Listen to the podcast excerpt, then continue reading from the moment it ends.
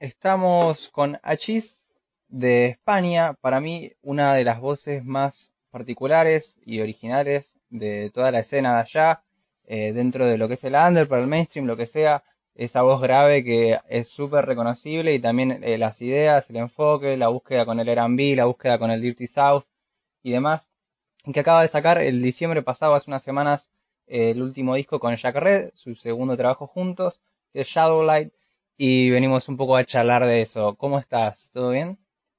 Bien, eh, estupendo Agustín, muchas gracias a ti y a, a Lúcuma eh, por, por, la oportunidad. Y la verdad es que, bueno, me siento halagado por, por escuchar eso de, de otra persona y, y, más con un acento diferente al nuestro, que, Claro. que es genial. Sabes que, arrancando por ahí, porque le voy a dejar para después esto, pero me llama la atención que este año trabajaste con, con Buodermia, eh, este rapero colombiano Sí. que sacó el disco Eufanasia, que yo creo que uno de los más destacados del rap latino de acá, y vos estás ahí, me llamó la atención esa junta, eh, ¿cómo se dio eso? Es curioso, pues me contactó ya hace, pues en el año 2018 o algo así, ya estaba grabado esa, esa, esa colaboración y la verdad es que me gustó mucho. Eh, la- le perdí un poco la pista porque yo también le entiendo en el sentido de que los, los proyectos a veces tardan en salir y, y de vez en cuando le preguntaba, oye, ¿cómo, cómo va lo de tu disco? Me decía, no, paciencia, estoy preparando. La, la verdad es que me he quedado muy sorprendido. Él y su productor eh, Easy me parecen muy buenos. Me gusta mucho la, la voz de Camilo. Eh, y una de las cosas con las que más me he quedado impresionado ha sido de ver en los temas la, bueno, él tiene una respuesta genial de, tiene un público enorme en Colombia. Me encanta la gran mayoría de las propuestas que hay en Colombia. Y me quedé sorprendido de ver a gente comentando que les gustaba mi música porque, bueno, eh, una cosa es en tu país, en tu entorno, y otra cosa es que sonar en el otro lado del mundo y la gente notaba que hablaban de mi música conociéndola y reconociéndome de otros trabajos y eso es una experiencia impagable. Y nada, agradecido a Bodermia, agradecido a Easy. Hace poco estuvimos en contacto y si pudiéramos repetir esa junta sería maravilloso. Sí, la verdad que el resultado estuvo genial y me gusta también ver esta conexión con el under de allá, porque quizás como que las estrellas del trap y todo eso colaboran, pero está bueno ver cómo circula eh, la- del lado más independiente de la música. Pero para ir ahora sí al disco, eh, me- hay algo que me llamó la atención, justo estuve checando las ent- otras entrevistas que diste y en una decías que tanto para Jack Red como para vos, eh, este disco cerraba una etapa y empezaba otra y me gustaría que cuentes por qué, o sea, a qué se debe eso y qué etapa abriría en todo caso. Antes de contestar esta pregunta, he de decir que eh, lo que más me gusta de ti es que eres una persona muy documentada. Da, o sea, se ve que, que indagas y eso, eso comparado a típico, a típica entrevista. ¿Cuáles son tus influencias? ¿Qué nos cuentas de tu trabajo? ¿Qué vas a hacer? Es un subidón, ¿no? Entonces, gracias. Empiezo diciendo eso. Pues creo que cerraba una etapa porque, mm, bueno, ya este es mi onceavo o doceavo disco, no lo recuerdo muy bien, en esta década. Creo que lo cierra muy bien en el sentido de que, bueno, siempre lo he sacado de, forma independiente, eh, con la gente con la que estaba antes, con Theo Ent, pues me han ayudado muchísimo en todos estos años, estoy muy agradecido. Ahora he decidido empezar una aventura por mi lado, creando mi propio canal y, haciendo mis historias y, sentía que tenía que cerrar esa etapa. También el disco tendría como unos, pues fácil, algunos temas tenían como dos o tres años y em, hablando sobre lo que dices del trap en España, etcétera, me, me hace gracia porque quieras que no, por ejemplo, Jack Red ha producido muchos, muchos de los hits, bajo mi punto de vista, de trap en España y eh, eh, produciendo a los Zafiros, a, a Jay Hernández, a Kuan Bling, a Bambax, a mucha gente que está un poco en, en esa onda aquí, ¿no? Entonces, nosotros, y, esto, aunque sea un comentario un poco friki, me apetece decirlo, em, creo, no creo que exista el trap, creo que existe la influencia de la música sureña, worldwide, en concreto el Dirty South más macarra. Em, me gusta que haya gente como Isaac Rocky que desde el año 2010 o 2011 han metido screw en sus temas y, no creo en esa separación tampoco del trap y de otra cosa, sino que creo que la música en Estados Unidos, que es sobre todo para mí el, origen de lo que hacemos, antes era mucho más regional y ahora es mucho más homogéneo gracias a que con palabras como trap, igual que música urbana, música urbana para mí es un intangible, pero eso significa que hago música urbana, ¿qué quiere decir? Que puedo hacer rap, puedo hacer reggaetón, puedo hacer R&B, eh, cuando antes eran como filas separadas, ¿no? Entonces, eh, podría decir que, fíjate, a lo mejor no, estarás nada de acuerdo con esto que voy a decir, pero creo que Shadowlight también, como creo que, para mí no va a morir porque el Dirty South y la música sureña nunca van a morir, es, forma parte de mi identidad. Pero sí que creo que el trap como etiqueta eh, está a punto de morir, por lo menos en, a nivel global y ya aparecen otras propuestas como son el drill, etcétera. Y creo que eso para mí cerraba un poco una, una década en, España, ¿no? Por así decirlo. No porque la cerremos nosotros, sino porque eh, realmente lo que más, lo que mejor se le da a Jack Red hacer son slow jams, temas oscuros y temas trap con 808. Y yo creo que es una manera muy generalista y muy superficial de definir nuestro disco. Y a partir de ahora, bueno, estoy, anuncio que estoy preparando otro trabajo. No sé si para el año que viene o para el siguiente, pero tengo bastantes temas que voy a sacar, pero voy a intentar, si ahora voy en sexta, voy a intentar meterle cuarta, ver, dar un pequeño pasito atrás, ver las cosas con perspectiva, no parar de trabajar porque esto lo llevo preparando desde el año 2019 y aquí decimos, en España hay un dicho de que cuando tardas mucho en, hacer una cosa es como la obra del Escorial, ¿no? Que es un monasterio aquí que tardó en hacerse en cientos de años. Pues eh, es un poco como la, la, obra del Escorial, ¿no? Por así decirlo. Pero, pero ya estoy trabajando en ello, estoy muy contento con ello eh, y muy motivado y creo que para mí empieza esa siguiente etapa y es un poco a lo que me refiero. Y Jack Red, por lo que tengo entendido, eh, ahora se va a centrar sobre todo más en su faceta de productor, a nivel sacar sus producciones y no centrarse tanto en hacer un trabajo como productor de, no sé, como de trap, etcétera, pese a que creo que es un alma, un alma libre, él va a hacer lo que le apetezca, creo que tiene muchísima calidad, es un gran amigo mío y, y como músicos independientes creo que tenemos el privilegio de hacer lo que nos salga de la pija, con perdón, ¿sabes? Y cuando queremos, con quien queremos, en el momento que queremos y cuando nos viene bien a ambas partes. Y, y le veo a Jack muy en esa onda y me encanta, la verdad, me encanta verle disfrutando de eso. Quiero, antes de avanzar a, lo que sería esta nueva etapa, quiero aprovechar que sos una persona que sabe mucho de Dirty South y preguntarte, ¿qué crees lo que, o sea, vos decís que no hay diferencia entre el trap quizás, pero ¿por qué crees que sí hubo una diferencia para el resto de la gente o para el público o para los artistas? ¿Por qué la etiqueta de trap eh, llama más la atención que la de Crank o otros distintos soniditos que, ha tenido el Dirty South a fines de los 90 y demás? Es curioso. Em, bueno, empiezo diciendo que quizás em, yo no sea la persona más indicada para contestar esto porque hay, hay gente dentro del mundo hispanohablante está mucho más preparada para, para contestar esta pregunta. Pero bueno, hoy, hoy me ha tocado. Em, hay un grupo aquí en, Madrid que son los pioneros del Dirty South que se llaman Madrid Pimps, ¿vale?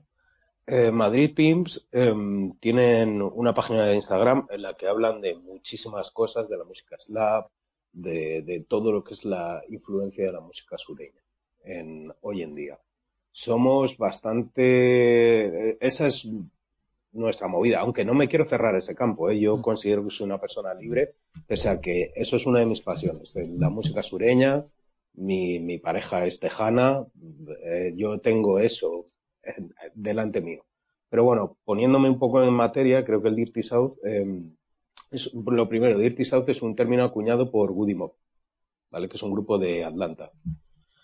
El sur de Estados Unidos es un, es bastante peculiar y cuando decimos, lo, lo suele llamar Third Coast y suele ser casi todo lo que hay de Carolina del Norte, diría yo, para abajo hasta Florida, incluyendo Georgia, etcétera, hasta la izquierda, hasta Texas, por así decirlo. Entonces, cada estado ha tenido más o menos su sonido regional, ¿no? Por así decirlo. Pero Dirty South es un término que más o menos definía a los sonidos de la Third Coast. No diría que es algo estrictamente de Houston como se suele conocer, pese a que el Dirty South de Houston personalmente es de lo que más me mola. Pero creo que, por ejemplo, los representantes del Dirty South hoy en día podrían ser gente como Big Creek, que son de Mississippi, que me atrevería a decir que un estado como Mississippi es bastante más sureño que Texas. Eh, bueno, es, es, un sitio peculiar y, ahí lo dejo. Pero sí que creo, eh, por no enrollarme mucho, que hay determinadas particularidades en los sonidos del sur de Estados Unidos que, que ahora forman parte de la influencia de la música mundialmente, como puede ser, por ejemplo, el screw, o los sonidos lentos, o los charleteos, ¿sabes? Creo que se han cambiado un poco el drum kit, por así decirlo, y antes, eh, por lo que leo y por, por las fuentes que hubo, eh, antes era por lo visto un... Hay que entender que Estados Unidos es un estado que tiene 51 estados. Entonces, cada estado es completamente distinto. ¿Qué pasa? Antes cuando ponías la radio de un estado a otro, por ilustrar lo que quiero decir, la gente en Texas podía ser multimillonaria, ser súper conocida en su estado y que te fueras al estado al lado y en Luisiana nadie sabía quiénes eran los grupos. En el momento que se alían un montón de grupos del sur, es cuando se empieza a hablar de Third Coast, sobre todo con el, la, el, la bomba que pegan en los años 2000, ¿no? Eh, ahí hay un montón de sonidos. Está el bounce de Nueva Orleans, está el Miami Bass de, de Florida, está el Crunk, que nació en Atlanta, está el Dirty South, etcétera. Pero ya nos plantamos en un momento en el que en el año 2010 eh, hay gente, pues como antes mencionaba, Isa Rocky, ¿no? Que tú no, no puedes estar en, de hecho, dos cosas. Lo primero, a la gente del sur de Estados Unidos la culturalmente se, les tenía como paletos, por así decirlo, ¿no? De, va, ¿cómo escuchas la música de esos paletos? Pese a que estaban estrechamente relacionados. Por ejemplo, Pimsy era muy amigo de Lord Yamar, ¿no? De Brand Nubian, etc. Y, y, han influenciado a muchos niveles. Pero a partir de los 2000, cuando el, la Third Coast tiene su, su momento, en el año 2010 ya hay gente que está súper influenciada por Bone and Harmony, por UGK. Entonces tú a tus colegas en Nueva York no les puedes decir y decir yo hago Dirty South. Y, aparte de la música trap que está originada en Atlanta, hay que entender que Atlanta es la capital negra de Estados Unidos, de black owned businesses, ¿sabes? Es en el sitio donde hay más negocios, donde hay, hay, hay más gente negra en posiciones de, negocios, etcétera. Y eh, el tema de las trap houses, el rollo de vender droga, etcétera, se fusiona con ese sonido del sur y se convierte en mainstream. Y aparte las estrellas del pop de hoy, como pueden ser Travis Scott, son gente de Houston. Entonces el sur dejan de ser paletos y se convierten en algo mainstream que se escucha en todos los lados de Estados Unidos y ese rollo regional de la radio se elimina por así decirlo. Entonces, a eso es a lo que me... Lo siento si me he enrollado mucho. No, pero, creo me encanta. O sea, pongámonos nerds, porque me, es la data. Claro, entonces, pues, por ejemplo, y, es curioso porque la gente en Houston, por ejemplo, eh, tiene mucho esa, ese sentido de, de tradición y de linaje y de legado, que a mí personalmente en mi música a mí me gusta mantenerlo. Yo agradezco a Madrid Pimps, a, a Ugly Wars, a grupos como Chinatown, mitiquísimos de España, o, o, he trabajado con gente como Ochoa, que yo era fan de ellos cuando tenía 13, 14 años. Y, siento que ellos, o sea, yo me siento muy orgulloso de hacer cosas con ellos y, ellos al mismo tiempo siento que apoyan mi trabajo. Y esa historia existe exactamente igual en Estados Unidos. Si tú escuchas el último tema de Travis, bueno, el último tema ya tiene un tiempo, pero de Travis, Travis Scott y Drake, el screw que suena es de Big Hawk, que es un rapero mitiquísimo de Houston. O en el mismo disco de Astro World hay un tema que se llama Rest in Peace Screw. Y, se sigue esa historia del, del legado y del linaje, entonces con la diferencia de que en vez de ser algo completamente específico que hay que entender de una zona o de algo completamente así, ahora se ha convertido en mainstream mundial y te lo comes sin querer. Tú puedes oír Screw en, en un tema de un mix de Deep House de un tío de Japón que a lo mejor no sabe ni, ni siquiera quién es DJ Screw, que me imagino que lo sabrá, pero está completamente integrado en la cultura. Entonces, cuando se habla de Dirty South, es simplemente un término acuñado de una zona de Estados Unidos que hoy en día está influenciando mundialmente al sonido de la música, y digo otra etiqueta, urbana, por así decirlo, y, y es así, eh, con la diferencia de que hay artistas como pueden ser Big Crit, que han, re, han rescatado más ese sonido y quieren darle una vuelta. Y no sé, no me quiero enrollar más. No, pero genial. Eh, y ahora volviendo a la actualidad y, y, a esto que hablamos de una nueva etapa, tanto como para vos, como puede ser, por lo menos yo eso de que el, el trap se va a acabar, lo percibo un poco también. Eh, o no. ¿O es no? que el Dirty South no se ha acabado. No, si claro, claro. Pero, o sea, la, no, no la explosión esta, por lo menos siento que, que, en un país como España parece estar medio transmutando ya. Eh, ¿Vos cómo ves ahí de, de esa, sí, esta nueva etapa y los nuevos sonidos, la aparición del R&B, que vos ya lo tenés integrado hace rato, pero siento que en España cada vez toma más fuerza y, y demás. Ahora siento que hay más cantantes de R&B. Bueno, hay que entender que el R&B es el pop negro, ¿vale? El, el pop afroamericano. Y el R&B existe desde Ray Charles o antes, ¿vale? Entonces cuando se dice que, ahora es el, surge el R&B, el R&B siempre ha estado ahí, pero ahora creo que está más integrado en la cultura hispanohablante, lo cual es una maravilla. Pero creo que en España ha dejado de ser algo o más anecdótico minoritario, como podía ser en los 90, grupos como Buen Color, Masterplan, o en los 2000 gente como Flavio Rodríguez o Quiroga, que son referentes y lo siguen siendo. Y si escuchas discos como de gente como Cruz Cafuné, etcétera, siguen apareciendo gente como Flavio Rodríguez siento que hoy en día hay unos cantantes de R&B muy buenos. Entonces, a mí, si el pop es Michael Jackson, me encanta el pop. Y si me encanta el folclore afroamericano, me tiene que encantar el R&B. A mí, y, me atrevería a decir que, casi cualquier persona que, está incluido en el rap, pese a que en los 2000 se tenía un poco esa imagen de, ah, escuchas R&B, ah, no, pero eso es para las pibas, ¿no? Por así decirlo a mí, en ese sentido, me da igual, ¿sabes? Porque me encanta. De mis discos, soy un R&B siempre lo he sido, siempre voy a escuchar eso y siento que que mola mucho, ¿sabes lo que te quiero decir? Y, que es una parte del folclore afroamericano y ahora en día, hoy en día, hay más opciones también siento que, por ejemplo, cuando escucho propuestas de Argentina o de otros lados, siento que está más integrado y es una maravilla. Y, creo que, por ejemplo, es algo que no ha... El otro día descubrí que existe el R drill, ¿vale? Estoy descubriendo, estoy descubriendo el drill. Eh, además, me parece muy curioso que se originara en Chicago, luego se fuera a Inglaterra y luego volviera a Brooklyn, ¿no? Y se mm. hiciera Brooklyn Drill y con esta historia de Pop Smoke. Eh, el R&B es el género más transmutable que he oído en mi vida. Me encanta. Creo que si, si, si Bryson Tyler eh, originó esa cosa del trap soul, eh, dentro de poco veremos a una estrella de la Drill y eso es brutal. Y creo que en España ahora se le da más visibilidad. Eh, hay, hay cantantes vastísimos, pero si te vas a Francia te das cuenta de que todo el mundo está metido en esa movida. Y, y es una cosa como medio europea, por así decirlo.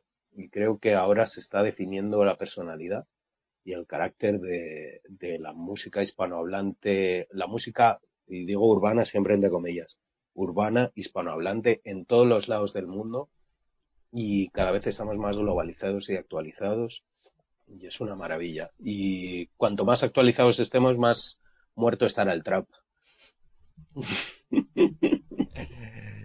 Eh, Vaya chapa, te acabo de soltar. ¿no? es- esto es un debate, pero me gusta. Eh, creo que hay que avanzar por ahí. Y algo que me llama la atención de vos es que algo que, o sea, a Dano le escuché muchas veces decir que él siempre le encantó el R&B, pero lo podía compartir con Lex Luthor nomás, o con alguna que otra persona. Y como que en vos escucho un poco lo mismo, que siempre te gustó el R&B, pero que costó, o sea, que recién ahora eh, la gente en España lo está entendiendo. Y como decís vos, quizás en Francia, que está al lado, eh, ya muchas más cuestiones de la música afroamericana, eh, como decís vos, el folclore afroamericano, están mucho más integradas y se entiende mucho mejor. En unas entrevistas también hablabas de que la música negra es música bailable y que eso quizás es algo que no entienden muy bien muchos raperos. Entonces, ¿cómo te llega a vos el, el R&B y ese entendimiento de la música afroamericana como un todo? Y por qué quizás, eh, o cómo, podemos- cómo se podría hacer para que llegue un poco más de gente ese conocimiento y ese entendimiento desde los artistas y demás. Wow. creo que voy a empezar diciendo que no lo sé, ¿vale? Pero bueno, creo que creo que todo el mundo hagas lo que hagas en este mundo, voy voy a decir que no es obligatorio, pero es recomendable estudiar. ¿Vale? Igual que mm, creo que yo entiendo la música como un continuo y seguro que se me pierden eslabones, pero entiendo como el negro espiritual eh, que cantaban los esclavos, eh, las primeras iglesias, el, el jazz como la fusión del folclore afroamericano con, la música clásica europea, como el blues, como el rock and roll, como el, de hecho es que R&B significa rhythm blues, ¿sabes? Es ritmo y blues, es algo que está completamente interiorizado.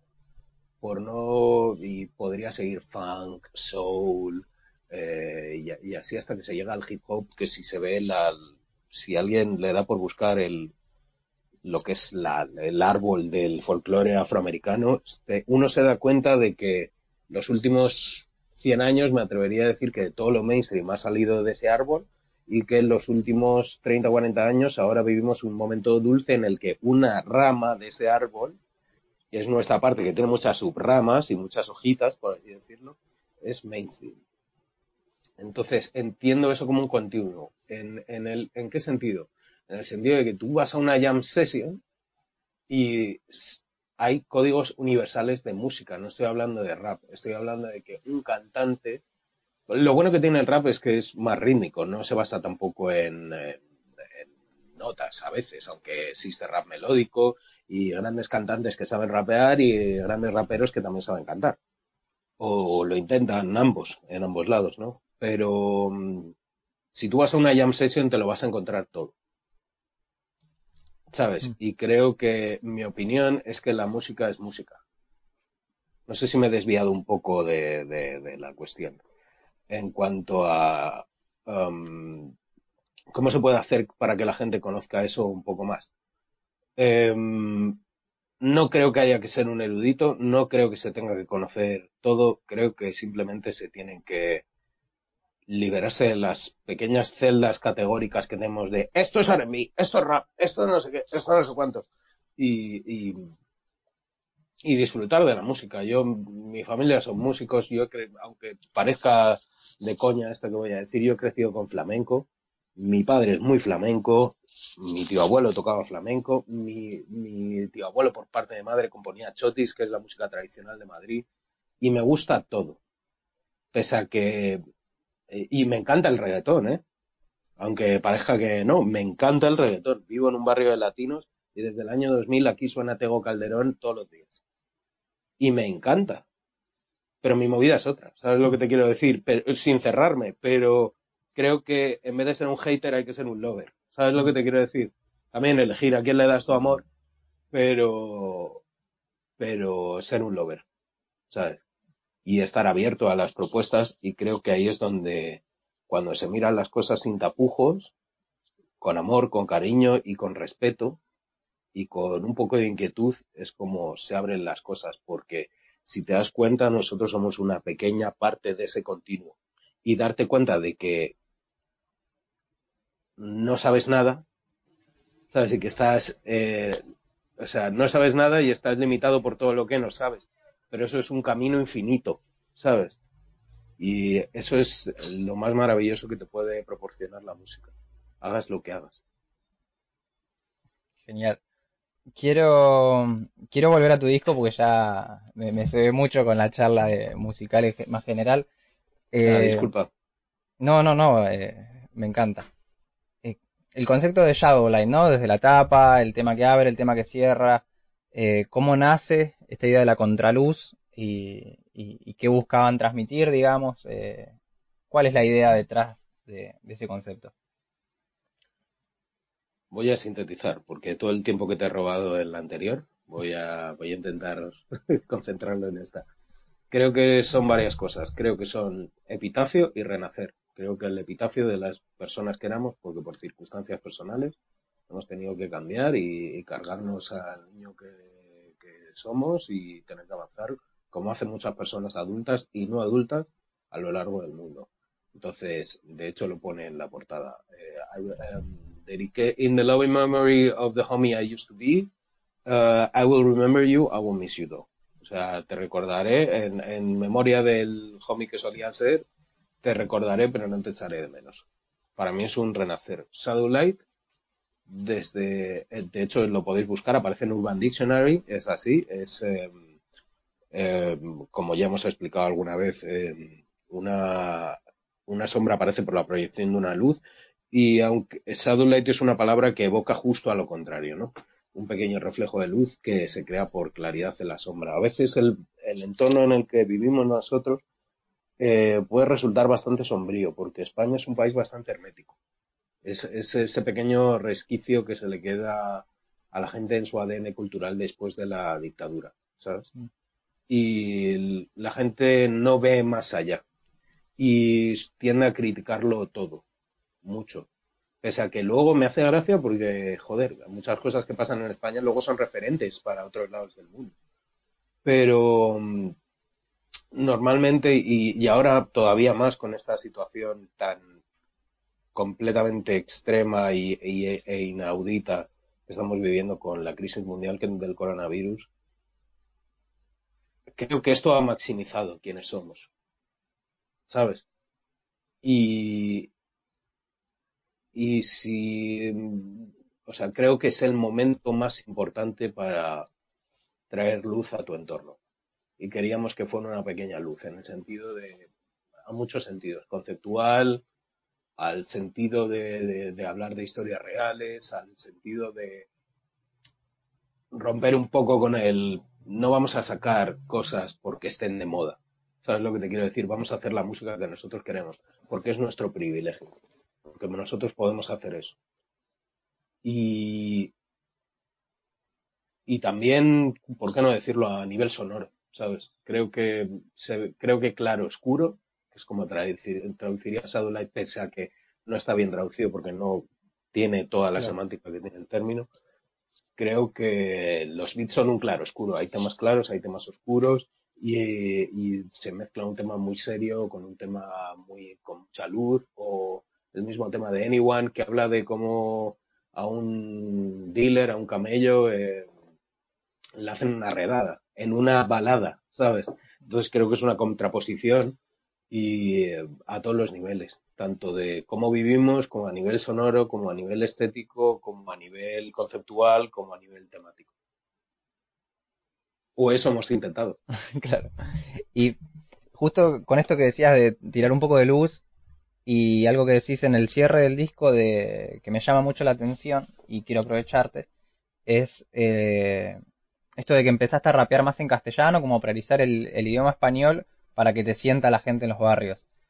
Eh, ¿Hubo algo que pasase así en general que te dé esa, esa noción, digamos, de, che, de- tengo que hablar en el idioma de, de acá? Sí. O sea, que, para que me entiendan todos, digamos.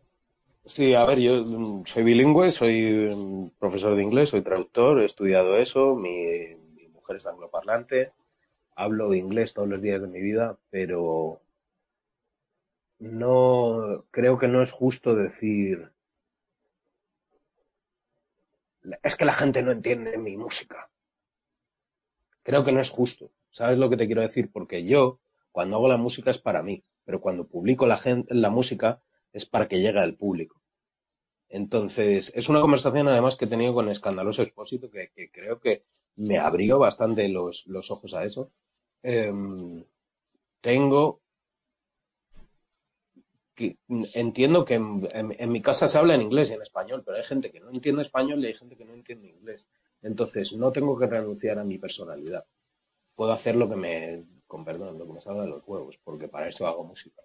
Pero al mismo tiempo, me gusta que la gente sienta. ¿Sabes lo que te quiero decir? Y entiendo que muchas partes de un tema, si para alguien que no entiende inglés es... ¿Sabes lo que te quiero decir? Entonces, eso te corta el flujo de lo que estás intentando decir. Entonces, vivo en una realidad bilingüe y no voy a negar mi realidad y no voy a dejar de ser yo. Pero si me estoy dirigiendo a gente hispanohablante, quiero que sienta lo que estoy diciendo. Y, creo que esa es la, luz. Y hay mucha gente que tú dices una frase. Cuando creo que la música más legendaria es cuando se te queda en el corazón y en la cabeza. Y eso con un blu, no lo está facilitando en absoluto. Y, y yo soy hispanohablante, como antes me decías de, de Uodermia o, o con gente que he trabajado también de, de Argentina, como, como Clima o como Gaslab. Nuestro idioma es muy poderoso. ¿Sabes? Yo eh, eh, fui a Francia y flipé, tío. Eh, la, gente flipa con el español. La gente mete palabras en español como nosotros metemos palabras en inglés en los temas. Eh, les parece súper exótico, súper bonito y, y, ¿por qué no decirlo hasta sexy? ¿Sabes lo que te quiero decir? Entonces es como tú querer ser algo que no eres. Yo soy hispanohablante. ¿Sabes lo que te quiero decir? También soy bilingüe, por eso rapeo en inglés. Pero quiero que, que mi gente, que son del mundo hispanohablante, sienta lo que estoy diciendo y, y, y a ser posible llegar a su corazón y a su cabeza, que es para mí lo más brutal que le puede pasar a un músico y ya a un letrista. Y me quiero quedar acá porque quiero aprovechar esto de que, de que sos bilingüe y que estudiaste el idioma, eh, porque llevamos rato largo en el medio teniendo este debate de, bueno, las ventajas y desventajas del español frente al inglés, eh, más que nada pensando en el mundo del R&B, que es como recién ahora, va, o sea, ya había seguramente, y va, y seguramente no, lo confirmo, pero eh, la mayoría que se hacía acá seguía siendo en inglés y como que costó traducir el género, e incluso muchos de los que lo hacen acá todavía lo hacen o bilingüe o exclusivamente en inglés. Eh, entonces, ¿cómo ves el castellano en, y en comparación con el inglés, empezando en la musicalidad más que nada? Creo que la división misma de una palabra en inglés y en español es completamente distinto la división de una palabra en inglés va por fit, es decir, por golpes de voz. Entonces es muy fácil cantar cualquier tipo de música con golpes de voz. Pero creo que todos los idiomas, bueno, aparte de que creo que el inglés tiene 12 sonidos vocálicos y el español 5, ¿sabes? Entonces hay entre cosas entre medias que A, E, I, O, U a lo mejor no te per- permiten tanto o le, dotan de una sonoridad al, al idioma que, que puede sentirse un poco limitado para alguien que escucha una influencia que obviamente está en otro idioma. Pero los discos legendarios de R&B o de rap o de muchísimos otros, otros géneros en inglés ya están hechos. El reto de los hispanohablantes es sacarle partido a nuestro idioma. Entonces, mi, yo, no, yo no voy a ser la persona que ponga las normas, yo soy un creador, no un legislador. Yo no, le voy a poner eh, vayas al campo y a decir tú puedes hacer esto o hacer lo otro. Pero en mi opinión, pienso que si tú cantas en un idioma, entiendo que eso es una parte de tu vida. Es decir, tú sientes en ese idioma, entre muchas otras cosas. Por lo tanto, conviene hablar el idioma en el que cantas. O a lo mejor no, ¿eh? Existe la Orquesta de la Luz, no sé si sabes quiénes, quiénes son. ¿Te suena la Orquesta de la Luz? Eh, no, la verdad que no lo conozco. La Orquesta de la Luz es uno de los grupos eh, más, eh, con más calidad, más premiados y con, con más recorrido de la historia de la salsa. Y son japoneses. Ah, ya sé quiénes son, sí. Sí, sí, sí, sí. Ahí- no había unido los puntos. no hablan español. Simplemente se aprendían las canciones de también son los japoneses, ya sabes cómo son, que Claro, tienen su propia algo. cultura, sí, sí, sí, es otra cosa. Y lo llevan a otro lado. Entonces, pienso que es extremadamente imprescindible hablar el idioma para hacer una música. No. Pienso que conviene. Sí, facilita las cosas. Creo que la sonoridad del inglés tiene su aquel y, que a veces facilita las cosas a la hora de escribir. Sí. Pienso que, que, mm, que el R&B tiene que estar solo en inglés. No. Pienso que el español tiene, o sea, que el R&B español solo tiene que ser en español. No. Pero pienso que mola, precisamente volviendo a lo, antes, a lo que decía antes, que en una música sentimental la gente sienta lo que estás diciendo. Y sin acotar, porque puede no ser para hispanohablantes, creo que se pueden hacer muchas cosas muy bonitas explorando el idioma. Aparte, yo, yo no soy cantante, entonces creo que solo soy un R&B head y tengo suerte de colaborar con mucha gente que canta R&B muy bien, ¿sabes? Y, y hacer un rap bastante atractivo para, para gente de ese género. Pero pienso que hay muchas cosas por hacer en español y eso es maravilloso, ¿no? Sí, sí. Eh, me dijiste al principio de la entrevista que estabas preparando un nuevo material y, Sí. y hay algo que me interesa sobre tu forma de trabajar materiales en general, que es que laburaste mucho en duplas, eh, con Ochoa, con Latex Diamond, eh, bueno, ahora con Jack Red y demás. Eh, y a mí, me- esto ya es algo personal, pero mi favorito tuyo es Pink Life. Entonces, Yeah, eh, quiero saber brutal. cómo, cuáles son las diferencias que encontraste, los atractivos, las ventajas y demás de trabajar exclusivamente con uno y también el abanico de variedades que te puede presentar eh, lo que hiciste en Pink Life de ir agarrando beats de distintas personas. Mm,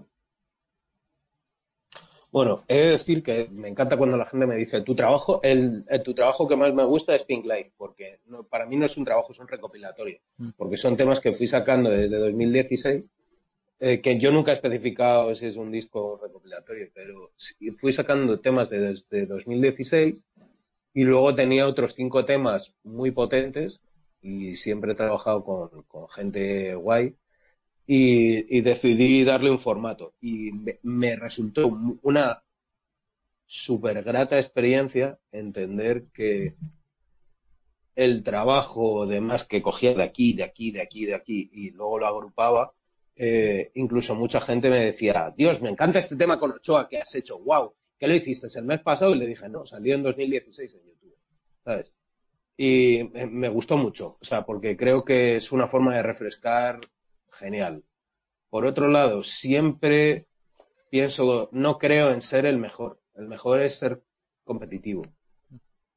Mejorar es ser persona. Y yo siempre quiero mejorar. A mí la competición me la, me la suda, con perdón. ¿sabes? Y siempre he procurado rodearme de gente que me da mil vueltas. En todo. En absolutamente todo. Para mí, Ochoa es un referente. He aprendido muchísimo de él. Jack Red es un grandísimo productor. Como ya he dicho en, otras ocasiones, creo que había gente que no estaba muy preparada para lo que estaba haciendo.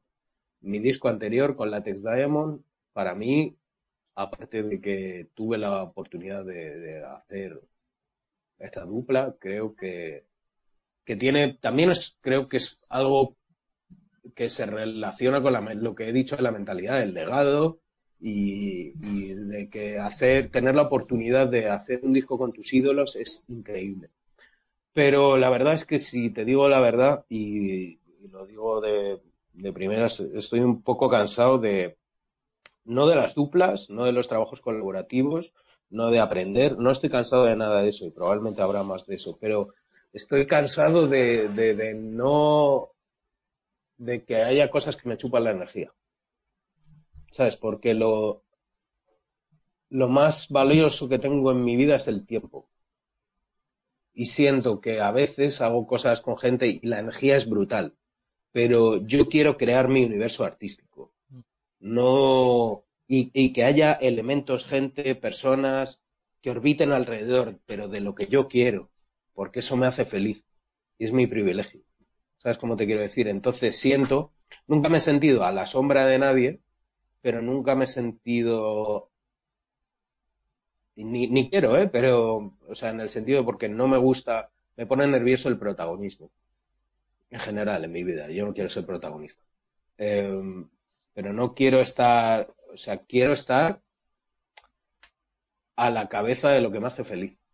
Entonces, este trabajo que voy a hacer es, la gran mayoría de, lo que he hecho es con un productor, que es Mr. Casanova, y que es buenísimo, es el tío que produjo el tema de South en mi último disco con la Diamond, bueno, con el anterior, perdón.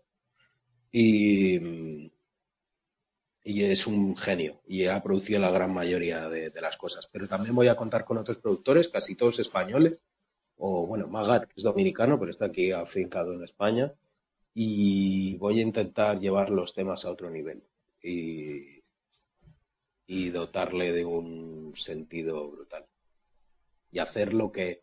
Y no digo que no lo haya hecho, pero ahora sí que tengo muy, muy claro lo que me hace feliz, de lo que quiero hablar, cosas que quiero tocar y, lo que me hace feliz es ponerme un tema y hacer y sentirte como cuando has hecho lo que tú quieres y vuelves a casa a las 5 de la mañana reventado, pero con una sonrisa. Y siempre he vuelto con una sonrisa, pero ahora es más amplia. Me encanta y lo re ese disco porque quiero ver eso, quiero ver el, el Chisa más personal si se quiere o, o, eso de que hablas de tu propio universo artístico más sin tantas influencias eh, colaborativas, digamos. Eh, mi hermano encantado de entrevistarte, de charlar con vos, de aprender. Ha sido una maravilla, gracias Agustín. No, gracias a vos.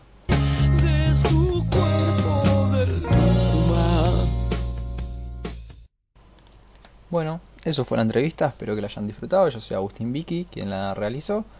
Eh, le quiero agradecer especialmente a Chis por coparse, por charlar un rato, incluso por hacerle, por responder preguntas que quizás no tenían particularmente que ver con su carrera y que igual eh, está buena la conversación y yo creo que enriquece. Eh, también gracias a Agustín de Palma, que editó este audio, lo prolijo un poquito ahí para que esté más conciso para ustedes. Y no mucho más que eso. A Cheese lo pueden seguir como a.cheese o Chef Chisa en todas las redes. Y a nosotros como Lucuma Oficial o simplemente Lucuma, que estamos en YouTube y en Instagram, además de acá en Spotify, eh, generando contenido. Así que eso, y gracias por escuchar hasta acá.